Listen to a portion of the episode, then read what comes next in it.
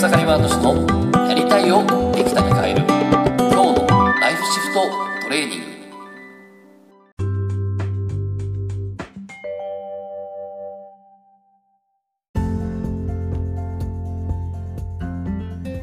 おかげさまで、エクサヤマトシです。今日はですね、いつも疲れていたあの人が仕事を大成功させた理由っていう話をね、したいなと思います。で、えー今ね、僕自身が、えー継続的にクライアントさんとしてですね、えーずっとコーチ、えーまたはですね、まあ、こう継続的にトレーナーとしてね、関わってる方がいるんですけども、まその人がですね、先日、ちょっと大きな大きな、えー企画、イベントをですね、えーやり遂げましてですね、で、こう無事にですね、えーこう200人以上のね、お客さんに来てもらって、そしてね、大成功で終わったんですけども、まあ、その彼なんですけども、あのまあ、結構こう、そういったイベントをやるとですね、やっぱりこう疲れて、えーそれこそ本当イベント終わった後はもうね、何日間か寝込むじゃないですけどね、えーそれで疲れるっていうね、ことを何度か経験していて、で、えーまあ、そんな中でね、えまあでも今回のイベントはどうしてもやりたいってことで、えまあまた大変だろうなって感じではあったんだけど、こう、やることになったってことだったんですね。で、僕が、あのトレーナーとして関わって、で、えーそこでね、え今回、えー実はですね、えーこのイベントが終わった後、2日後にまたセッションしてたんですけども、も今回は全然疲れてないし、で、で当日はいつも、今までは当日はいつも、イベントの時にはバタバタだったんだけど、え当日はもう何もしない。事務所も何もしなくて、えー会が運営できて、そしてですね、えー実は今すごく燃えていて、さあこれから本当にこう、本当の、ねこのイベントを通してそれから本当にやりたいことやっていこうっていうことですごく燃えてますってことで、えーすごくいい状態でね、えーこう、いたんですね。じゃあなんでそれができたのかなってことですね。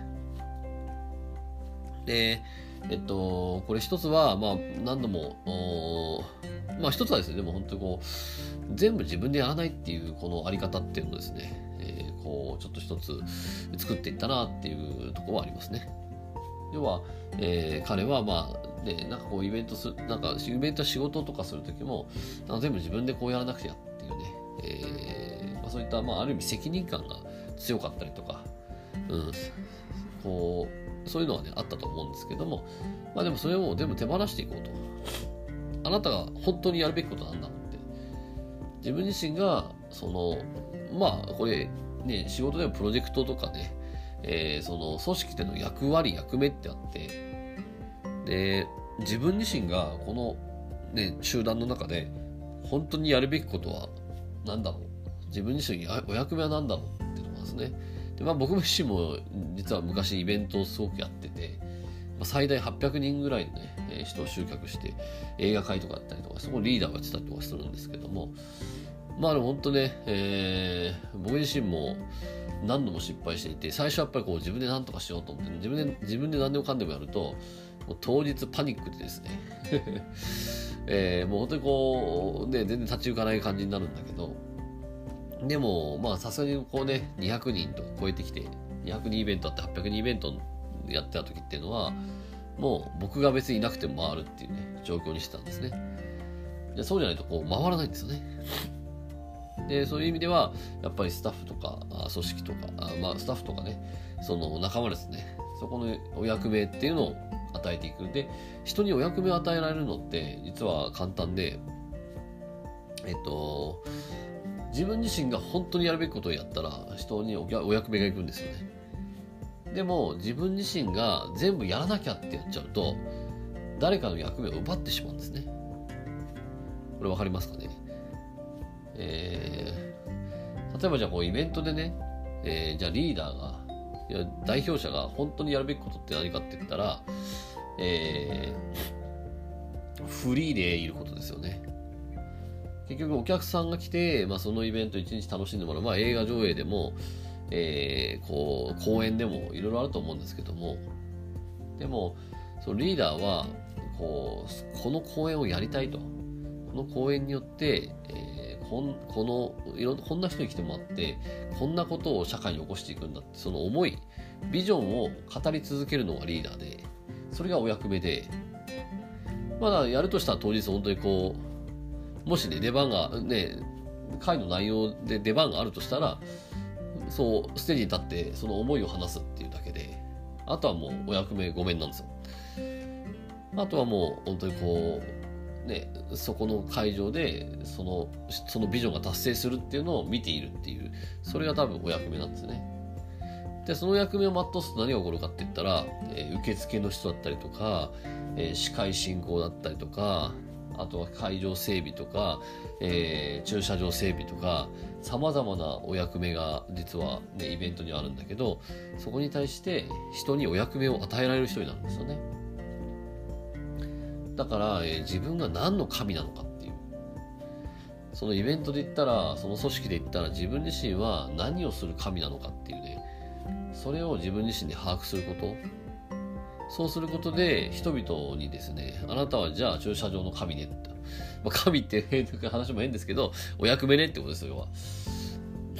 だ自分自身は何の神なのかって設定するってすごく大事で、自分には何の神かっていう、何の役目かって設定することによって、どんどんどんどん人にね、お役目、えー、神を神、あなたは何の神だってことを与えられるんですよね。で、まあ本当にまさに彼はですね、今回はもう本当に自分自身を手放していって、どんどん、どんどんお役目、お役割をですね、人に振っていくってことをした結果、えー、全然こうね、えー、今まで以上に会が、この組織が進んだってとこなんですよね。で、もう一個超重要な点があって、これ何かって言ったら、イベントを成功させることを目的にしなかったってことですね。このイベント何のためにやってんのってことを結構僕は問いかけたんですけども、えー、まあ、その中でね、えー、こう、多分今までは、そのイベントを成功させる、このイベントに何百人集めるってことが、そこを目的にしてたわけですね。えー、昨日も一昨日ももしかしたら言ってたかもしれないですけど、つまりこれ目的、えー、いわゆる目的が、えー、こう体験にあるのか、それともその先にあるのかっていうとことですよね。で、イベントを成功させるっていうんだったら体験基準にあるんで、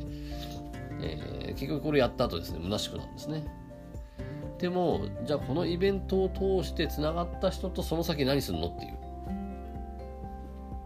これを、うん、しっかりと、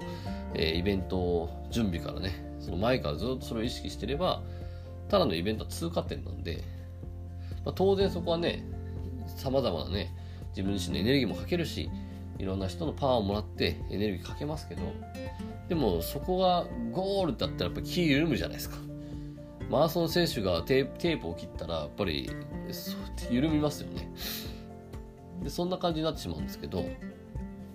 でも、えー、実はその先まだまだ先があるよって言った時には、そこで振り、こうね、エネルギーを全部使い切ってテープ切らないですよね。そのまんまやっぱ走り抜けると思うんですよ。そうした時にやっぱりその先のゴール、さらに先のゴールっていう常にね、えー、ゴールを先に見ていくっていうことをするっていうのはすごく大事だなと思うんですね。で、その時にまあ、えー、今回はですね、その目的、えー、体験じゃなくて目的の方をね、すごく大事にして、えー、こう、セッションしてね、こう考えていってたし、えー、そこを目指してたんですね。そうすると、えー、本当にこう、ただの通過点になるんでね。でその通過点をただ通り過ぎたっていう感じですね。そしてね、じゃあ本当にじゃあそこで繋がった人たちこれからどうしようかっていうね、その研究をね、えー、この作戦置きのね、練ってまして。うん、ね、ちょっといよいよ本当に面白くなってくる感じだなと思うんですけど、まあ、そんな感じで、えー、今、自分自身は様々な、ね、人と関わって、えー、生きていると思うんですけど、あなたは何の神ですかと。いわゆるその組織では、その人との関係性ではあなたは何のお役目を持ってますかと。これ設定すればいいと思いますね。私はそこで声を、元気に声を発する神だとかでもいいですよ。うん。なんかそのお役目があったら、じゃあ何かあったら、何かピンチがあったりとかしたら、まず最初に第一声を私が話、ね、こう、声を出そうとか、でそういう意識でいると、ね、えー、実際問題が起こったら声出してるだけでは解決しないけど、自分が声を出すことによって、自分がよし、これはチャンスだとかね、ね、よし、これはいよいよ良くなってくるぞとかね、こういろいろ前向きな言葉を第一声は私が発するとかって決めとけば、そしたらそれによって問題を解決する能力がある神が現れてですね、仲間が現れて、だったらこうやってやったらどうだろうってことをね次の言葉で言ってくれたりするんですよね。だこんな感じで自分自身はどんな神でそこで例えばね傾聴する神でもいいですよね。うん。ね、あの第一声を発する神そして解決する神そしてそれをしっかり傾聴する神があってもいいと思います。それをしっかりと見ていく。聞いていく。そして何かいろいろやっていく中であれなんだっけってなった時にそこで私の出番だと。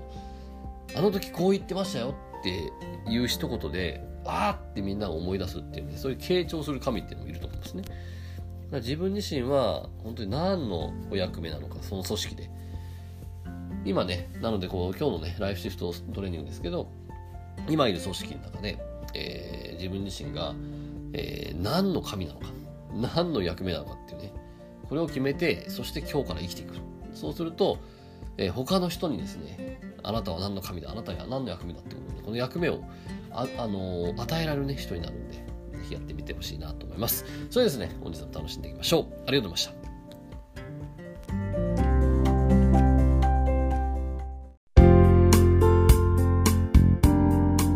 本日の番組はいかがでしたか？番組ではご意見ご感想をお待ちしておりますウェブ検索でひらがなで草刈正俊スペースポッドキャストと検索。一番上に出てくる